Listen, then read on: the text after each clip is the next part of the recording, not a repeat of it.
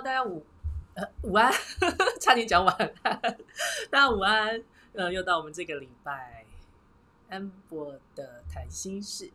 这个礼拜的题目呢，其实是昨天临时想到的，是我们家鲁鲁 跟我们说的，要叫做“姐姐如何面对后疫情时代”。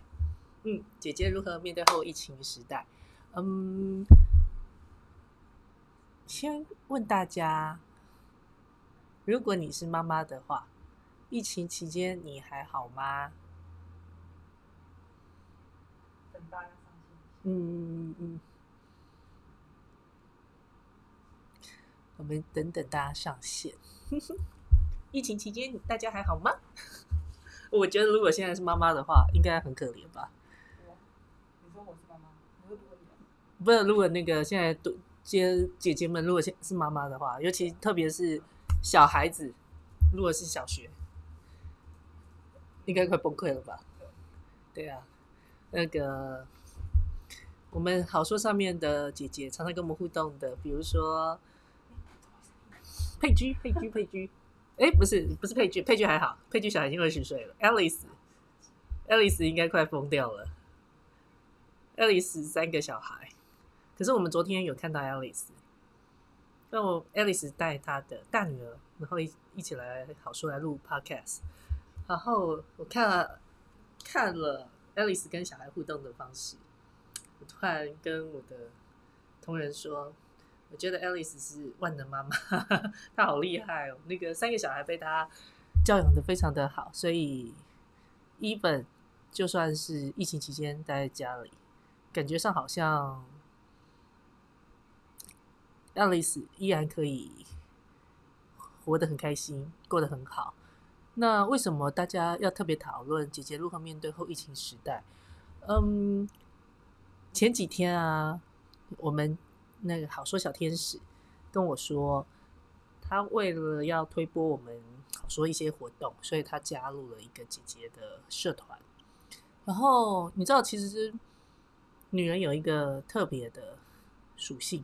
尤其台湾，真的，尤其台湾，就是一群女人聚在一起，可能开始会讲一些日常生活中的事情，嗯，然后过了一定年纪之后，我觉得好像是文文化的关系，会大家聚在一起，然后会比较 focus 在生命让你觉得不如意的地方。嗯，那你知道过了四十岁会谈的，当然不外乎呃，老公的外遇问题啊，小孩叛逆期啊，或者是小孩不太听话啊，或者是小孩的女朋友啊，那个他不露眼啊，或者是小孩的男朋友他不喜欢啊。Hello，佩君，午安。佩君，疫情期间你还好吗？嗯。然后，或者我刚刚延续刚刚的话题，就是要不就是呃，职场中那个长官不长官不赏赐啊，然后同事是小人啊，然后要不然就是爸妈的身体不好啊，爸妈的照顾啊，哈 好佩居好保重，佩居保重。佩君，你你你是阳性吗？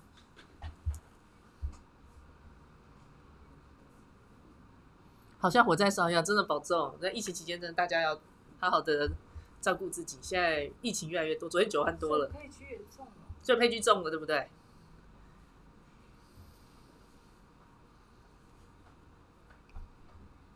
阴性，哈，你阴性，结果你的喉咙也还在不舒服，要小心哦。那个，我这几天我有很多的朋友，他们都确诊了，所以搞得我也有点点担心。好，OK，那回过头来，就是哈，昨天赛还是阴性，佩居多喝蜂蜜水。对啊，佩居加油，用你的抵抗力去战胜它。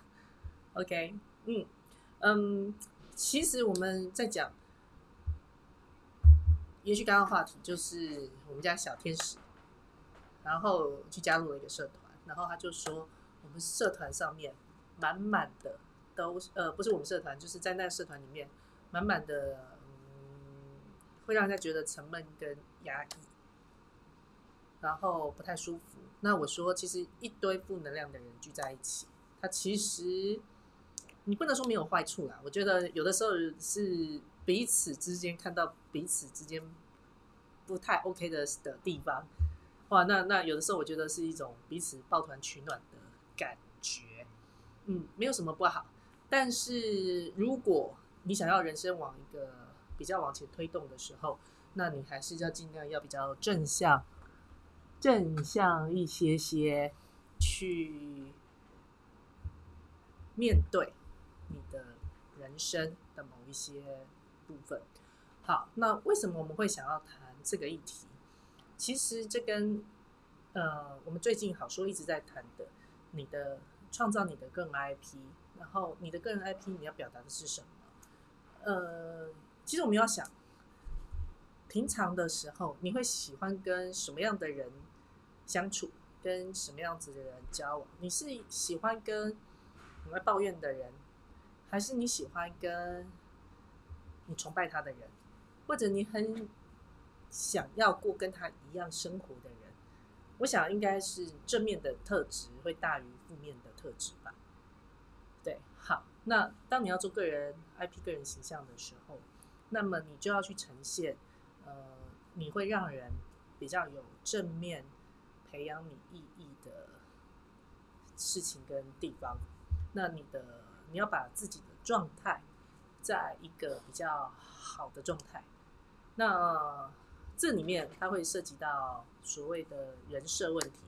我们上礼拜呃一直在上礼拜我们一个中文的题目叫做自我介绍，名字叫好好认识我，好好认识我。然后在好好认识我这个题目里面呢，谈的就是你怎么样去传达你是什么样子的形象这件事。好，传达什么样子的形象？我觉得我要戴眼镜，因为那个我会看不到大家写讲什么东西。一个人走得快，一群人走得远。其实很重要的是，这群人要走才行。比较恐怖的是一群人在原地休息半天，然后就不走了。对我觉得其实很多时候，呃，如果你在一个社团里面，其实大家。彼此不在解决问题，而在于是自己的舒适圈之内，然后去抱怨。那这个其实它不是一个正面的循环。那我还蛮开心的，至少在好说上面，我们有社团，我们有我们的赖社区。我觉得我们社团上面的呈现出来的是一群嗯比较阳光积极，然后会去朝着自己梦想。目标而走的人，我觉得这是好说比较特别的特质。那当然会呈现走向这样子特质的时候，也是一开始在做这个设定的时候，呃，我们就有特别去设定了。嗯，其实原先在取名这个平台叫好说的时候，我当时跟那个时候的助理 Vicky，我的确有在讨论一件事。我说年纪的关系，我们会不会吸引一些？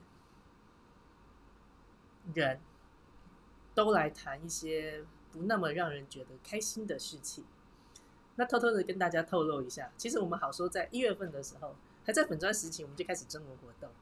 然后那个时候刚好是过年，你知道，每次到过年的时候，我到那时候在过年的时候，我们就在想啊，网络社群啊，一定常常都那个靠北靠北公公靠北婆婆。的靠北老公，那个时候都会有很多很多这样的文章。然后那时候为了要吸引流量，所以那时候就想说，我们征文活动就来讲讲我的婆媳关系。然后我很讶异，我真的很很讶异。那个时候其实很多的 FB 上的关于女性的平台都在讲这个题目，可是好说上面。得来的文章，假设我有一百篇文章，只有两篇是在抱怨自己的婆婆，跟抱怨快要过年了，那个想到要回婆家是很恐怖的一件事情。其他的九十八篇都在描写他们的婆媳关系多么的和睦，或者是如何经营跟婆婆之间的关系，然后或者是有一些姐姐们是在讲如何经营跟媳妇之间的关系，让我很讶异。为什么？因为原来好说从一开始奠定的时候，就奠定了是一群比较阳光跟正面的人。简单来说，我觉得好说上面的一群人是非常的，嗯，我觉得可能是相对活得比较滋润、活得比较好的人，大家来共同分享生命。就像佩居说的，好说就是好好的跟你一起说生活、说经历、说故事、说你的成长、说你对人生的理解。好，OK，那其实这也是我在谈好说这件事情。在做好说这个平台中，我一开始的时候，我想要达到的这个诉求，那经过这一年下来，我觉得，呃，太慢慢的有一些创作者进来，那有一些创作者留下来，比如说佩居，然后，嗯，我们欢迎爱基，爱爱基即将在下个月顺利的话，下个月等你的眼睛好了，也会进来好说，然后我们来好好的谈，呃，属于我们的。这个年纪中，好说的这个年纪中女人的一些心情，跟你对一些事情的理解。好，嗯，埃及说在在某在某些社团被人家说幸福只是运气好，我没有。其实我今天这个题目啊，姐姐如何面对后疫情时代？嗯，我最近有一些些的体会。其实，活得开心，活得快乐，它是一种态度，它不是一种情境。好说上面的姐姐非常多，大概百分之九十九都是活得相对比较滋润跟幸福的一群人，但绝对不代表好说都是一群有钱人。对，我觉得这件事情很重要，就是好说都是一群活得幸福滋润的人，可是。不代表好说是一群有钱的人在一起。我想佩居、埃及、鲁鲁，大家应该都同意这件事情。我们都不是有钱人，包括 Amber 都不是有钱人。可是我觉得我们活的是相对比较开心的。然后我们会朝着我们想要达到的目标，一步一脚印的往前走。OK，我觉得这件事情它是一个很重要的特质。那这也是好说一直不停的在强调的一。个价值观，对，呃，因为四四十岁，因为好说针对的是四十岁以上的女生，四十岁以上的女生，她我会设定是已经比较清楚知道自己人生你想要往哪个方向走，然后你比较清楚知道你想要什么，你不想要什么，她跟三十岁或者是二十几岁这个时代中稍微有一点点不一样。对，因为二十岁你可能对你的人生，你要大致轮廓的方向，你还在探寻自我的阶段。可是四十岁，你不是在探寻自我，你是很清晰的往你想要走的方向去走。哎，其实说我不是有钱人，我一定会变成一个快乐的有钱人。是我们一起努力，加油！好说，跟你一起走。嗯，好，嗯，其实我们我一直觉得幸福这件事情。它是，它真的是一种心境跟一种态度。呃，我讲一个小小的故事。我其实我从年轻开始，我就一直是属于在职场上面我很幸福的。我幸福到，其实呃，我比较没有同才之间的问题。我没有同才之间的问题，是因为我从来不需要去处理同才之间的问题。因为呃，我出社会之后，我的工作基本上都是一个人可以单打独斗。或者是我都直接是空降，然后我空降我 report 的对象其实都是直接我的老板。然后在我创业之前，我 even 是在企业里面当高管，我都是那个部门是因为我这个人而存在的。所以简单来说，呃，然后我因为直接跟老板报告，所以我没有什么同才的问题。那这个世界我觉得有点是围绕着我，而我的工作环境是有点围绕着我而做。好，可是我年轻的时候，我不是很开心，我也不是很快乐，因为我觉得，呃，我永远是看自己不足的地方，那直到我前几年我住在上海，好，我其实住在上海的时候是我人生最没有钱的时候，对，那时候基金将近其实是破产的状态，可是我在上海，我住的是新天地的豪宅。OK，我所谓的豪宅的概念呢，是我住的地方大概六十几平，好，然后有一个很漂亮的厨房，有一个很漂亮的那个我家望出去，基本上可以看得到整个新天地。对，然后基本上跟我住的人全部都是外国人。好，但那时候是我人生最穷、最穷、最穷的时候。好，那我那时候其实就意识到一件事情是，呃，丰盛、快乐，它跟你身上自己到底有没有钱没有直接的关系。关键在于是你对你人生的状态，你是属于不恐惧的，然后你是属于嗯不畏惧的，这就有点像是艾基说的，丰盛意识比有钱更重要。对，其实你知道快乐很重要的一件事情是你对匮乏的释放，我觉得这件事情是最重要。快乐其实或者是富裕的本身是你对匮乏的释放。好。那这里面其实还有一个很重要的点，在于是，嗯，什么叫做变动？我们之前谈了一些书，呃，都在谈，当你面对变动的时候，你怎么样去坦然自处？就在想，刚好在这这本书就源流出版的。我上次读出来的时候，我跟大家说，变动思维。呃，疫情之后，你会发现这个世界真的彻彻底底的改变。我举例来讲，那个。我们线上有妈妈们，小孩子在念小学的妈妈吗？这已经是第几次停课了？我觉得现在小孩子好好不知道是幸福还是不幸福，好辛苦，就是去学校没有几天，然后又又要回家，在家里线上上课。对，那嗯，你一直不停的变动，然后连带的是家长，你为了小孩，你可能又得在家里上班。好，或者是你必须去调动你的呃时间作息的安排。那一本假设你今天是老板，或者是你是 freelancer，然后面对你不知道你什么时候要在外面工作，有的什么时候你会你可能会被隔离在家。就像我今天早上，我已经有三个合作伙伴，全部告诉我，他们这一个礼拜什么事情都不能做。为什么？因为他们都只能待在家里。所有的会议全部改线上，那有些人甚至比较可怜，是喉咙痛，然后完全不能说话，所以不能说话你就不能开会了嘛？对，好可怜。现在真的是安安稳稳的在学校上课，都是一件奢侈的事情。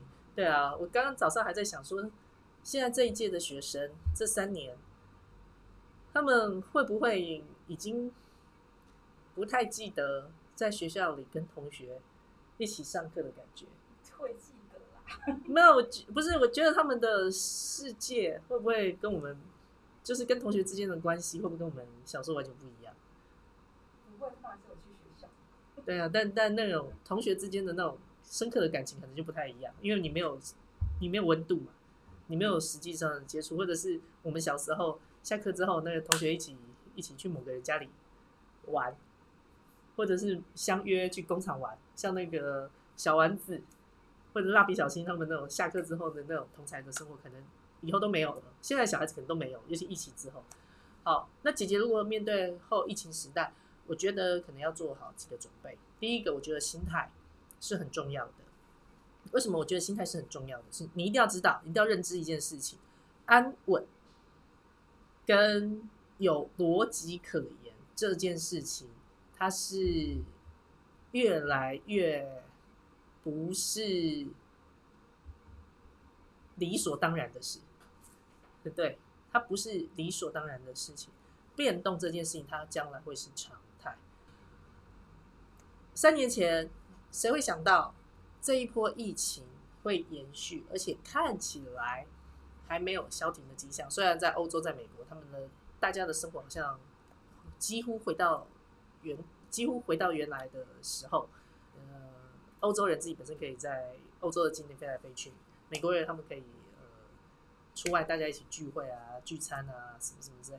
但是其实你在同时间你的新闻报道中，它依然是有很多这个病毒的新的嗯这个该怎么说？一种新的染疫的方式，或者是呃新的扩散的方式，然后或者是新的症状，比如说昨天我看那个最新的病毒，它还有那个让你指头变成蓝指头、灰指头，对，然后会让你皮肤发痒，对，然后好像会有掉头发，我觉得这个好可怕哦。Apple 金句快乐本身是你对匮乏的释放，对，谢谢。我觉得我们配居那个记录笔记的速度都非常非常的快哦。你一定要知道，就是变动这件事情它是常态，你如何在顺应变动中能够让自己依然安然自处，这件事我觉得最重要。那我很建议大家有一个信仰。我自己本身是基督徒啊，所以我觉得信仰。对我本身来说是很好的一个安慰跟慰藉，所以我觉得有信仰这件事情会会很重要。为什么？因为当你有信仰，一个你信奉的价值观，跟一个依赖你去思考很多事情的一个体系的时候，你会对很多的事情你会比较有笃定跟踏实的感觉。我觉得人其实最害怕的事情是什么？是你对未来的未知跟你的。恐惧，有时候恐惧恐惧源自于不知道，但如果你愿意接受不知道这件事情，它是正常的，你反而比较不惧怕。很多时候，尤其超过四十岁的姐姐，那种不快乐的原因是：第一，你妄想改变；然后你觉得你想要突破；然后第三个其实是你的不知足。那我通常我觉得不知足这件事情是比较多的。那一旦你意识到你的生活的本身其实有很多值得祝福的事情，值得很让你很开心的事情的时候，我觉得你会在往前走的每一步路，你会走得更踏实。这是怎么样去？当你面对后疫情时代，我觉得把自己打理好这件事情，它是最好、最最重要的。就像艾姬说的，一切都是最好的安排。第二件事情，其实呃，我还是跟大家说，你要做好准备。所谓的做好准备，那当然就像 Alice 最近一直在呃告诉大家的，你要呃做好你的财务的规划。呃，所谓的财务规划不是说你要存多少钱，或者是你要多会投资理财哦。虽然我必须说理财很重要，所以欢迎大家加入 Alice 的社群。OK，他最近前前天刚刚开始去启动的那个社群，我觉得那个社群的本身做的非常的好。为什么？因为他真的是教你怎么样好好的。过生活，怎么样去好好看待你周围生活的理财的事情？好，嗯，第一是你要让自己财务状况打理好。我觉得财务大状况打理好，会有一个很重要的前提是你有说 no 的权利。当其实我觉得人生有很多的时候，你会，嗯，会有很多很多的选择，但如果你自己本身在财务上面能够打理好。的话，至少你可以有很多拒绝说说 no 的权利。你不需要去对你不想要接受的事情去委屈。我觉得其实到四十岁了，过了四十岁了，尽量不要委屈自己了。对你喜欢就喜欢，不喜欢就不喜欢。对，但如果你因为某一些你的条件的问题，去必须被迫去接受，待我们给你那个连接，这样好。你必须接受你不能接受的事情，那就要小心。好，那第二件事情，其实你要想尽办法去创造，嗯，你自己的个人价值。那你创造你自己的个人价值，它可能是第一，你就好好的安心的上班。但你要知道，现在这个疫情期间，其实每一个老板都活得有点点辛苦。那 keep 住生存这件事情，其实是现在每个老板的当务之急。好，如果你是一个 freelancer，freelancer 我觉得相对老板。它是一个比较简单的，反而是一个比较简单的事情，就是你只要把自己顾好就好。那你要想是你自己怎么样是维系一个呃收入，那你的收入的创造的来源的价值就是人家需要你。我觉得其实说实在赚钱的道理很简单，人家需要你，只要人家需要你，OK，那你就能赚到钱。这个是很简单的一个道理，就是创造人家需要你的这个条件跟环境。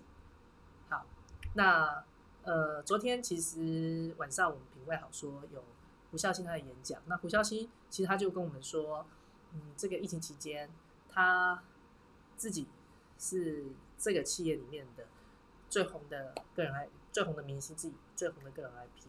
那他也很鼓励他的教练去发展他的个人 IP。那他会不会害怕这个教练发展他个人 IP 之后，然后一脚把他的公司品公司踢开？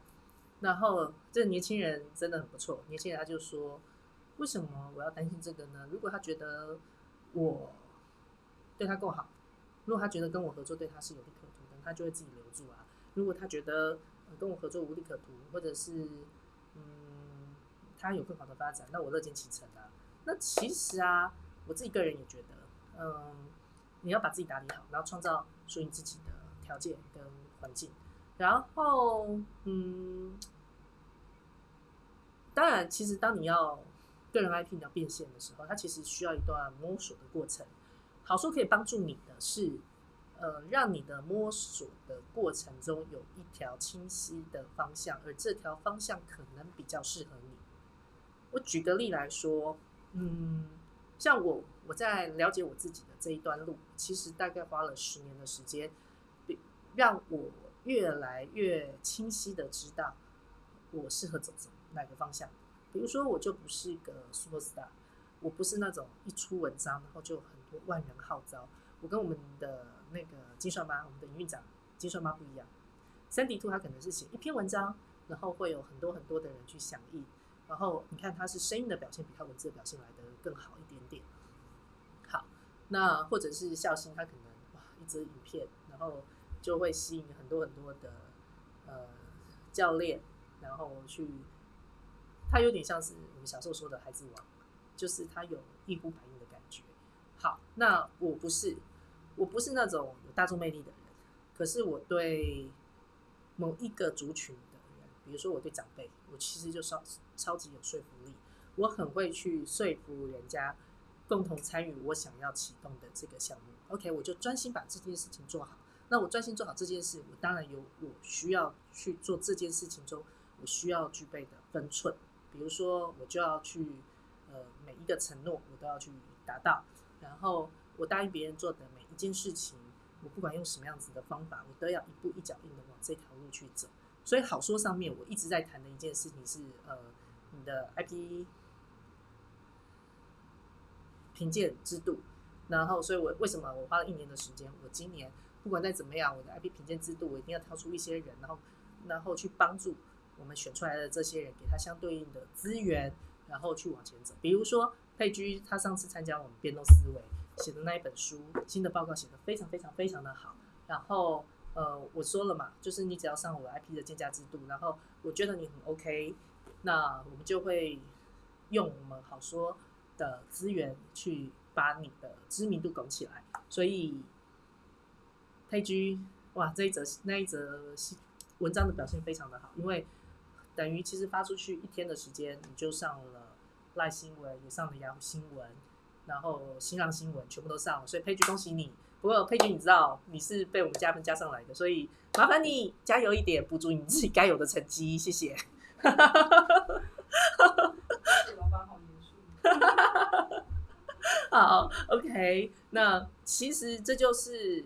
呃，一直你要往前做的时候，那回归到我们今天的题目，一直扣着姐姐如何面对后疫情时代。我觉得面对后疫情时代，其实你谈的东西很简单，就是你怎么在变动环境中安然自处。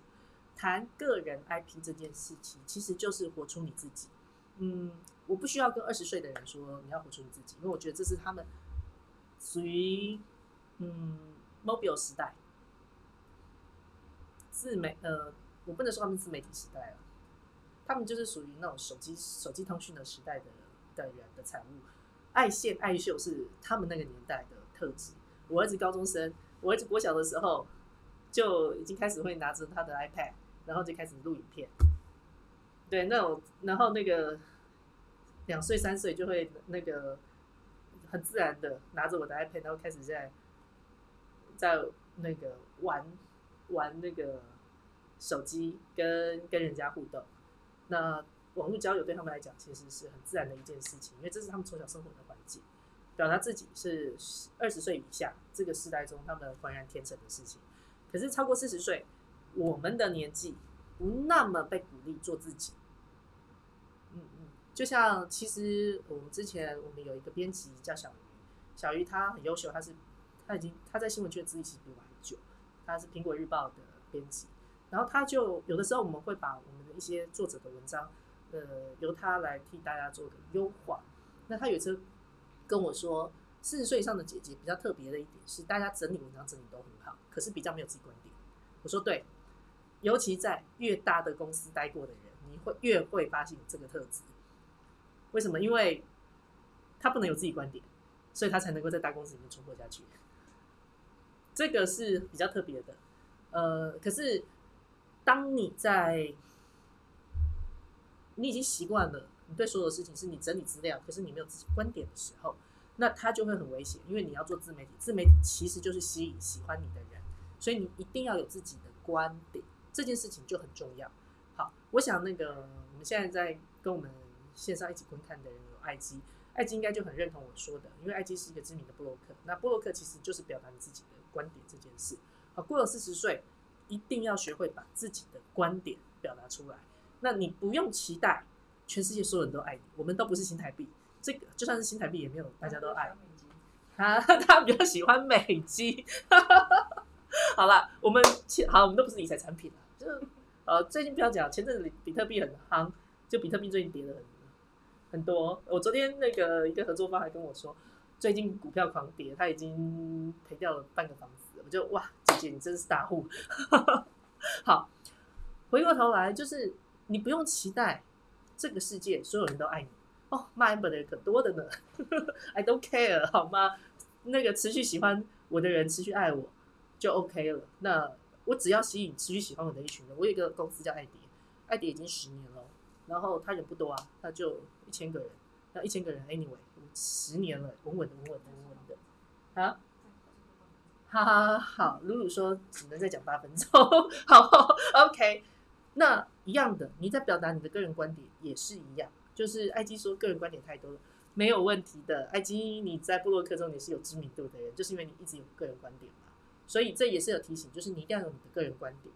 那吸引喜喜欢你的人这件事情比较重要。那疫情一后疫情时代，知道一件事。就是我觉得世界会回归到人跟人之间相处的那个温度，那是越来越重要的。其实这也是现在一直在讲的 disco 啊什么之类社群的的争议。所以你一定要开始做自己的社群。这个自己的社群，嗯，虽然会有坊间有很多很多的课程都告诉你说一些技术性的东西啊，呃，我觉得技术性的东西不是不重要，但一切都是回归到一个本质，就是。你怎么样让人家喜欢？你想跟谁做朋友？谁想跟你做朋友？就是这么这件事这么简单，就是找喜欢你的人，你喜欢他的人，然后持续大家一起交朋友，然后往这条路一起走。这就是你要做你的个人 IP，然后你的个人 IP，你想要朝商业化变现这件事情一起走，一个最重要的一个关键。好，那可以公布一下，好说我们接下来要做些什么。我们两个礼拜前，我们已经公布了我们的 IP 评鉴制度，然后也挑选出来了第一批人，呃，是我们会给资源，然后带着他往前走的人。那我们最近真的也跟两个平台去谈合作，那是逐渐的会把一些我们个人 IP 的专业知识会去帮斗组合在一起，然后去推荐上架，然后去扩大你自己的商业影响力。呃，有些人是扩大，有些人可能是逐步的去。朝商业化的去迈进，但当然都是这些事情，就有一个前提，就是好说。我一直强调是信任机制。那信任机制是你相信我，我同时间我也要相信你。就是我看一个个人 IP 稳定度与否，就是长期而持续的去做一件事情，这件事情很重要。而且你要发自内心的去喜欢你做的事情。你知道什么叫发自内心喜欢做你想要做的事情？我在谈手工皂，我十年前我在做手工皂。很多人投资我，为什么？因为他说，amber 你在谈皂的时候，你的眼睛会发亮，你的整个人闪闪发光。同样的，孝心他在做健身房的时候，昨天如果你们有在线上参与的时候，或者是你们可以看直播、看重播。孝心他在谈健身产业的时候，整个人是闪闪发光的。他在谈一个梦想这件事情，会让人家发自内心的愿意去支持他。好说要找的、要投资的、愿意去支持的，就是这样子的标的。